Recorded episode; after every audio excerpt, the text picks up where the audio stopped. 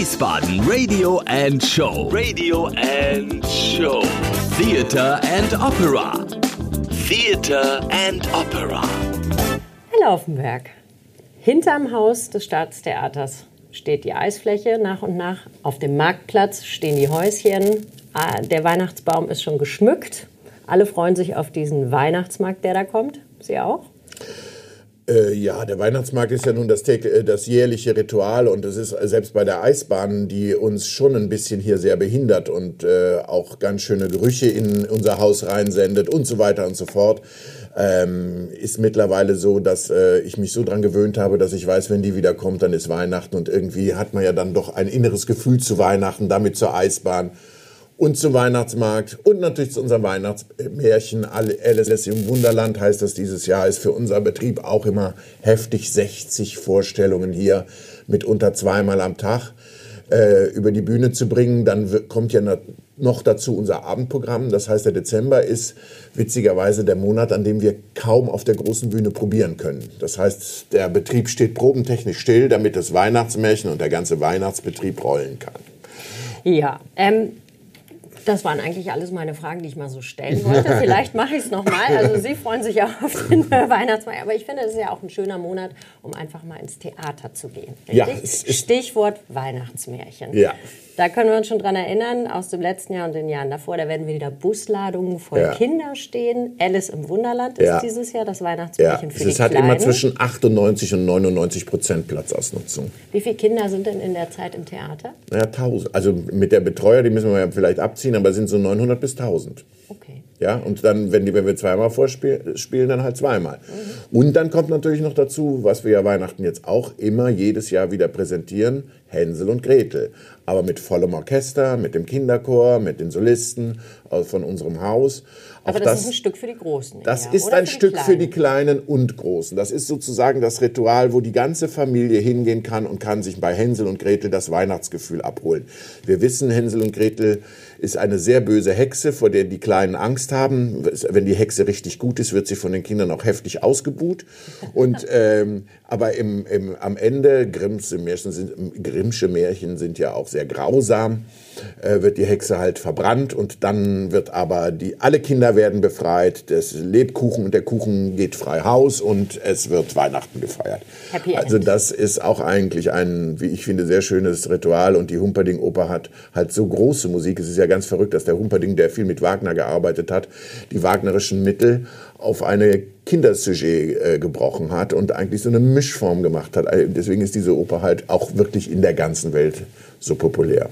Was ich ja ganz spannend an diesem Thema Grimms Märchen auch finde, ist ja, wir sind alle damit groß geworden. Das ist ja ganz normal. Heute höre ich ganz oft, oh, das kann ich gar nicht mehr vorlesen. Die Kinder haben alle so viel Angst. Die laufen weinend aus dem Zimmer, wenn ich lese. Ja, es gibt natürlich auch Political Correctness, die die Grimmschen Märchen auch überhaupt nicht bedienen. Ich kann nur immer sagen, ich, richtiges Kinder- und Jugendtheater muss auch so sein, dass die Kinder in eine Spannung versetzt werden, dass die emotional gefordert werden. Das ist ja überhaupt die Aufgabe vom Theater. Vieles, was wir in unserem Alltag in Gefühlen und an, an Emotionen wegdrücken, weil wir ja auch funktionieren müssen und weil wir uns irgendwie nicht dauernd auf der Straße prügeln wollen oder auch nicht dauernd rumheulen wollen, wenn wir beleidigt werden.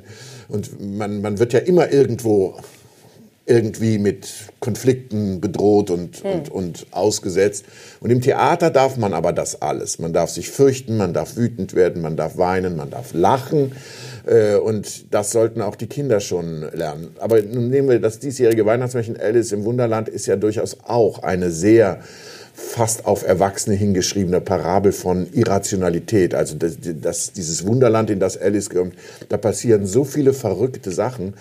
Äh, Ich habe mir schon gedacht bei dem Sujet, wenn wir das für Kinder nicht immer wieder auflösen und erklären, und das können sie bei Alice im Wunderland äh, gar nicht, wie, wie, wie gehen die Kinder damit um? Aber die gehen viel offener damit um, als wir Erwachsene oft meinen.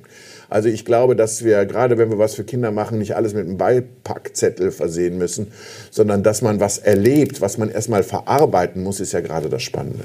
Also ein absolut pädagogischer Ausflug auch in der Familie, wo man vielleicht die Dinge auch ansprechen kann, die man so zu Hause, auch Verlust, ja, dass die sich verlieren. Gerade Ja. Verlust ist ja auch ein großes Thema für Kinder, Ja. ne, dass sie ihre Eltern verlieren und so. Schön. Hänsel und Gretel ist ja mal vom Programm verschwunden, als sie hier angefangen haben. Jetzt ist es wieder da, weil es einen riesen Aufschrei gab. Nein, das war immer geplant. Nur Sie, wissen Sie, wenn Sie eine Aufführung haben, die schon jetzt äh, 30 Jahre ist und die Kulisse geht völlig auseinander, dann gibt es ja keinen Sinn, das Geld dazu zu investieren, das immer nur zu renovieren, sondern dann ist es einfach besser, es mal neu zu machen. Und neu heißt dann auch wieder frisch. Aber in Wiesbaden war die Angst so groß, dass alles Neue immer schlechter ist als das Alte dass man gesagt hat, nein, wir wollen lieber das Alte bewahren, weil wenn das Neue kommt, dann wissen wir nicht, was wir bekommen. Und Aber dieses Risiko habe ich hier äh, also benutzt und habe auch den Leuten gesagt, also Leute, ihr müsst auch mal lernen, dass was Neues, was sehr Schönes sein kann. Und im ersten Jahr, wie diese äh, Produktion Premiere hatte, wurde noch verächtlich gesagt, ach, im zweiten Akt keine Engel, dafür sind es aber Waldschrate, da Waldgeister, der ganze Wald kommt zusammen, um Hänsel und Gretel zu beschützen. Ich finde das eine wenigstens genauso schöne äh, Metapher, wie, äh, wie wir, als wenn wir uns Engel vorstellen, wie, wie in, in naiven Bildern gemalt werden. Diese ganze Engelproblematik, was die Engel sind, kann man ja auch lange drüber diskutieren. Und die sind ja auch von Religion zu Religion am Wandern, diese Engel. Aber dass das die Waldschrate sind, dass das Naturgeister sind, dass das die Geister in der Natur sind, die auch uns Menschen umgeben, ist ja eigentlich der etwas modernere Gedanke. Und äh, ich will jetzt nicht sagen, dass wir Hänsel und Gretel für die Grünen gemacht haben, aber es ist jedenfalls etwas, womit man eigentlich noch verständlicher umgehen kann. Und das hat sich auch durchgesetzt. Die Aufführung ist jetzt sehr akzeptiert und äh, die Menschen mögen die, weil, weil diese Waldbilder, die da sind, auch sehr große Poesie haben und nicht einfach so dahingestellt sind. Da haben sich bestimmt auch die Leute in den Theaterwerkstätten mal wieder gefreut, oder? Die Bühnenbildner, die Natürlich. mal wieder was Neues machen Jawohl, konnten. natürlich, ja. ja. Wie viele Leute beschäftigen Sie im Haus? In den 600 sind, also insgesamt mit dem Haus, mit Chor, Orchester und allen, die hier sind, sind es über 600. Und dazu kommen allerdings noch Gäste, die bei uns nicht fest engagiert sind. Und dann kommen wir so auf, naja, so, so 750 bis 800 Leute, die hier im Jahr arbeiten. Ordentlich. Ja. Das ist ordentlich. Dann gibt es ja noch eine Wiederaufnahme und zwar von Tschaikowski. Da kenne ich vor allem den Nussknacker und Genau. ähm, Insofern ist Schwanensee. genau. Jetzt wird es Eugen Onegin, heißt es so? Eugen Onegin. Ah, okay. Yevgeny Onegin heißt er im Okay. Russischen. Also das ist ja eine, ein, ein Eine Liebesgeschichte mal wieder. Ja, aber von Pushkin als, als Verst-Novelle äh, Novelle verfasst, ist somit eins der populärsten äh, literarischen Werke in, in Russland, was man in der Schule quasi auswendig lernt. Und das ist äh, Tatjana ist verliebt, äh, also Tatjana, es spielt auf dem Land und äh, Tatjana ist verliebt in Onegin. Onegin ist aber so ein Dandy, der eigentlich in Petersburg lebt und der dieses Landleben eigentlich verachtet und sagt, hier ist alles Provinz und so. Und der findet diese Tatjana auch sehr nett, aber denkt, nee, ich brauche irgendwie eine, was anderes und ich will mich jetzt da nicht binden und so. Und sie schreibt ihm in einer Nacht einen glühenden Liebesbrief und er bringt ihr den Brief zurück und drückt ihn ihr wieder in die Hand. Also eine fürchterliche Demütigung. Die, und wenn man äh, das äh, hier mit Olesia God of Never sieht, muss man schon an der Stelle weinen, wo sie den Brief schreibt. Und erst recht weinen, wenn sie den Brief zurückkriegt. Aber nun passiert Folgendes, die Jahre, also der, es kommt dann zu einem Duell, der, der ähm, tötet den Lenski. Das ist so eine Eifersuchtssache, die dann auf so einem Besäufnis passiert ist. Hier findet das bei einer Schlittenfahrt statt, was normalerweise laut Pushkin ähm, in einem Ballsaal ist. Aber diese Schlittenfahrt ist natürlich für Weihnachten auch besonders schön. Und äh, dann geht der Onegin nach Petersburg und äh, er hat schlechtes Gewissen wegen diesem Duell, was, was wo er seinen besten Freund getötet hat und wird nie mehr seines Lebens so richtig froh. Und auf einem Ball trifft er plötzlich nach Jahren Tatjana wieder, die neu verheiratet ist und jetzt eine Grand Dame der St. Petersburger Einen Gesellschaft hat oder einen ne? Fürsten Gremin geheiratet, der eine unglaublich schöne Arie singt. Ein jeder kennt die Lieb auf Erden. Auch jeder kennt diese Arie, auch hier bei uns. Und ähm, dann Kurz ansingen.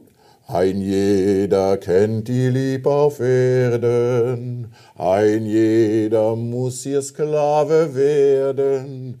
Ba da da di da da da da da da da da di da da. Ist aber für den Bass geschrieben, ich bin leider Tenor.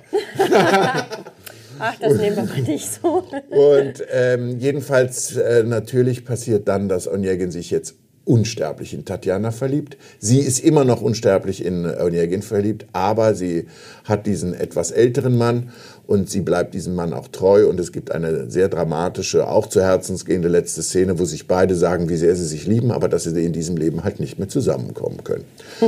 und für weihnachtliche Gefühle ist Tschaikowski immer gut. Nicht nur mit äh, Nussknacker nicht nur mit Schwanensee, auch mit Eugen Onegin, okay. seiner wirklich besten und schönsten Oper. Mm, ich finde, wenn man so die Geschichte hört, also Liebe, Zurückweisung, Duell, dann geht er weg, dann kommt er wieder. Das ist ja was, was in der Oper irgendwie ganz oft vorkommt. Gibt es da so, sage ich mal, so drei, vier Vorlagen, äh, welche Geschichten Opern schreiben können aus der Zeit, in der die Opern entstanden sind? Nee, das ist in der Operngeschichte schon eine große Entwicklung. Also äh, was Sie jetzt gerade ansprechen, ist vielleicht La Forza del Destino von Verdi, die Macht des Schicksals, das in einem Leben, in einem menschlichen Leben so viel Irrsinniges passieren kann, was man nicht für möglich hält. Aber Sie wissen, wie es ist. Wenn man die Sachen erzählt, wie sie wirklich sind, hält man sie für noch unwahrscheinlicher als die Sachen, die man sich ausdenken kann, was passieren könnte. Mhm. Und die Oper ist sozusagen das Medium geworden, diese ganz verrückten Geschichten mit Musik und Emotionen so zu beglaubigen, dass wir wissen, warum das so ist. Und die, dass, dass die Macht des Schicksals in den Vordergrund kam, das war vielleicht sogar in der Barockoper schon so. Nur in der Barockoper ist das alles mit Mythen, mit den griechischen Geschichten, mit dem, was wir aus diesen ähm, Stoffen heraus überliefert bekommen haben. Es hatte ja damals auch noch sehr viel mit äh, Bildung zu tun. Der Urmythos mhm. ist ja Orpheus und Eurydice. Also dieser Orpheus singt so schön, dass die Götter ihm erlauben, seine vor kurzem gestorbene Frau im Hades zu besuchen und diese wieder mitzunehmen. Die einzige Bedingung, er darf sich nicht umdrehen. Und er ist aber so verliebt in sie, dass er das nicht aushält, sie nicht nach unten. Und in dem Moment, wo er sich umdreht, ist sie für alle Zeiten wieder verloren. Also dieser Urmythos, ich singe so schön, damit ich die Toten wieder zum Leben erwecke. Aber der Wirklichkeit des wirklichen Anblicks hält diese Illusion natürlich nicht stand. Mhm. Wenn ich äh, jemand wieder zum Leben gesungen habe, darf ich ihn halt nicht angucken oder nicht anfassen. Der Spielplan ist ja im Dezember auch wieder voller Opern. Ähm, da haben wir noch Jenufa. Jenufa ist die nächste Premiere. Jenufa ist mh, hm, das Meisterwerk von Leos Janacek. Ähm, es gibt ähm, ja nur fünf Komponisten, die ihr ganzes Lebenswerk in den Opernspielplan gebracht haben. Das ist Mozart, das ist Verdi, Wagner, Puccini und Strauss. Und es gibt noch einen. Leos Janacek. Leos Janacek hat seine fünf Hauptopern international auf allen Spielplänen. Trotzdem ist gerade beim deutschen Publikum immer so eine gewisse Zurückhaltung da, weil das schon als moderne Musik gesehen wird. Es ist auch in, wenn man so will, moderne Musik, aber der Leos Janacek hat ein ganz tolles Kompositionsverfahren gehabt, was ähm, alle anderen nicht gehabt haben. Er ist nämlich durch die Wälder gegangen, hat sich die Vögel angehört und hat Vogelstimmen notiert.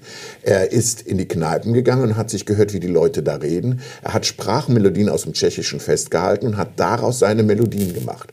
Also insofern ist sein kompositorisches Prinzip kein ausgedachtes, kein theoretisches, sondern eins, was er in der Umwelt zusammengesammelt hat. Und deswegen ist seine Tonsprache auch so einzigartig, aber auch so einzigartig voll größter, schönster Melodien, die allerdings alle der Natur wiederum abgelauscht sind. Das heißt, er hat das mit einem hohen Können dann in äh, Orchestersprache übersetzt. Die äh, Menschen auf der Bühne haben alles den Tonfall, als wenn sie sprechen, aber sie singen auch. Und äh, dabei, wenn man, wenn man ein, ein Ohr für diese Musik hat, hat sie eine so unglaubliche Kraft und Schönheit.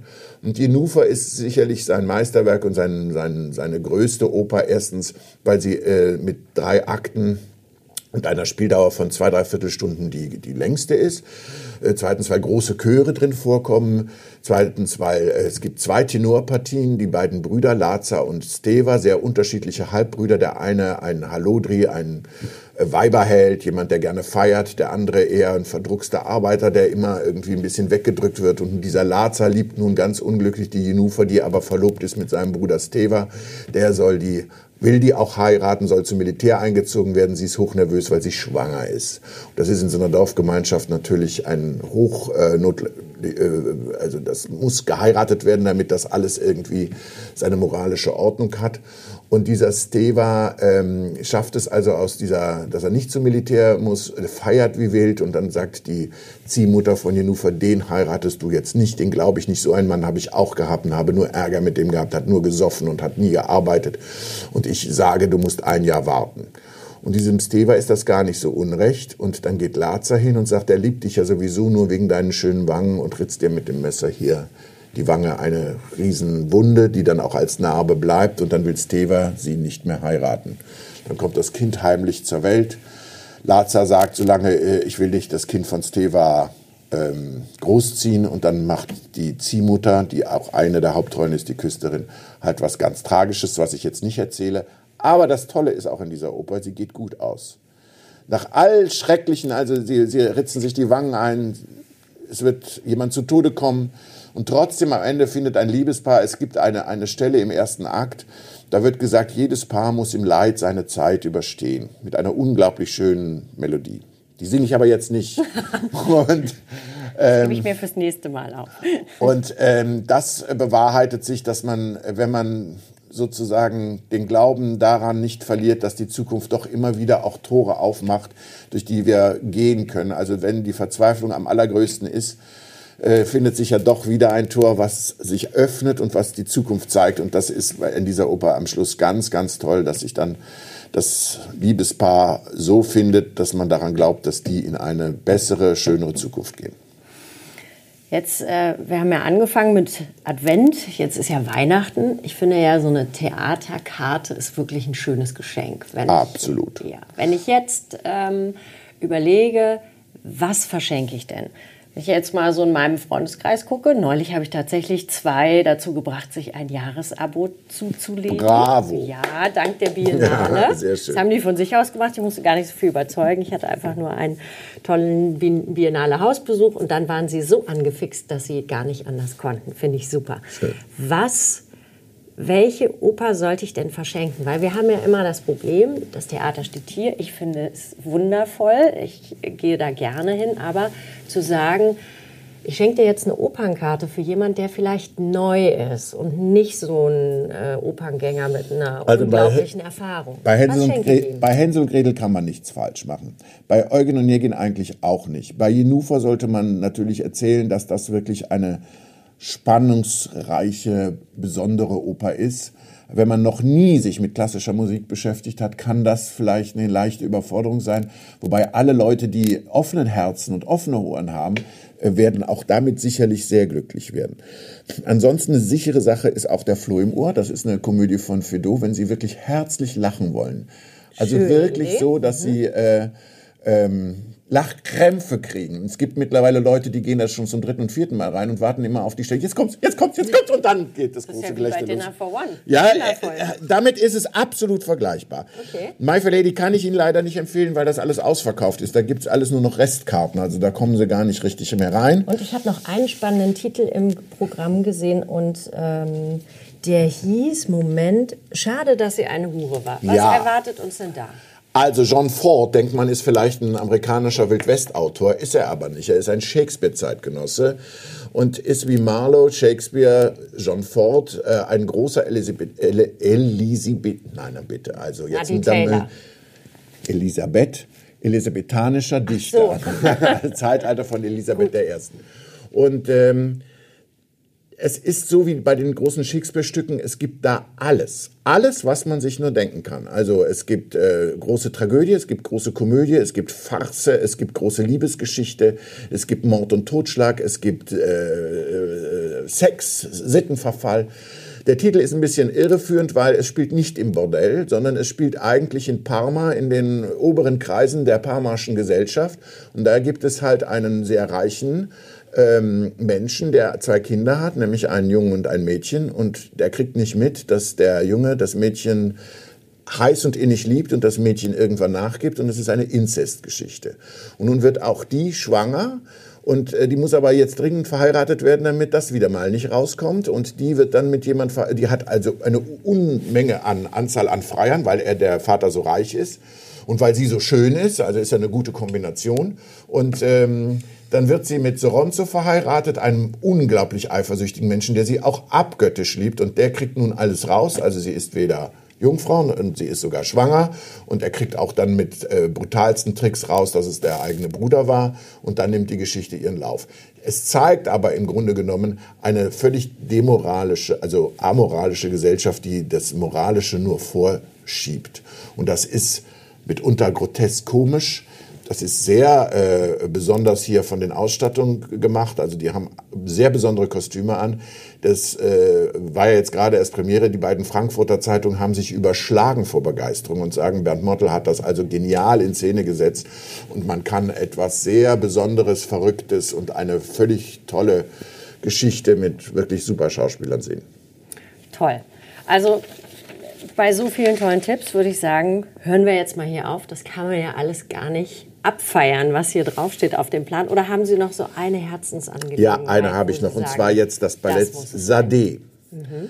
Wer gerne Ballett sieht, wer gerne gute Musik hört, äh, das dauert anderthalb Stunden. Und das Besondere ist, dass ähm, dort nicht klassischer Tanz getanzt wird, sondern es ist eine neue Form, die in Israel entwickelt ist, sozusagen Gaga Dance. Ohad Naharin ist ein Choreograf, der mit seiner Truppe in Israel entwickelt hat, wie Emotionen unmittelbar in den Körper, in die Tanzform gehen. Und äh, es ist also nicht geschult am französischen äh, Bewegungsrepertoire des Balletts, sondern es erfindet völlig neu Bewegungen, die aus der unmittelbaren Emotion, aus dem unmittelbaren Erleben kommen. Und das ist so begeisternd, auch wie unsere Balletttruppe das äh, hinkriegt, äh, dass das wirklich ansteckend ist. Also das geht so unmittelbar in den Zuschauerraum, dass man auch, wenn man Tanz normalerweise nicht mag oder nicht so toll findet, daran sich ganz sicherlich begeistern kann. Premiere war schon? Die Premiere war ja. schon im Oktober. Und haben Leute getanzt? Ja, die Leute äh, haben, das ist allerdings auch eine Besonderheit. Äh, Herr Nazarin hat, weil er das ein bisschen filmisch alles löst und so weiter, hat einen Abspann hinten gemacht so dass immer, wenn die Leute also den Namen genannt kriegen, dann springen die noch mal sehr besonders hinter so eine Mauer und dann gibt es keinen Applaus. Die Leute haben, wollten toben wie wild, aber es gab keinen Applaus, weil er gesagt hat, nee, zu meiner Tanzform passt das nicht. Und ähm, man muss mit dem Jubel, den man in sich trägt, dann ganz schnell in die nächste Kneipe gehen und mit den Leuten feiern. Na, das ist ein schönes Abschlusswort. Wunderbar. Vielen Dank für ähm, die ja, Geheimtipps aus dem Spielplan Dezember. Jetzt weiß ich schon, was ich verschenke. Danke für das Gespräch. Auch herzlichen Dank. Aufs nächste Mal. Und schöne Weihnachten. Danke. Das war Wiesbaden Radio and Show. Radio and Show. Theater and Opera. Theater and Opera.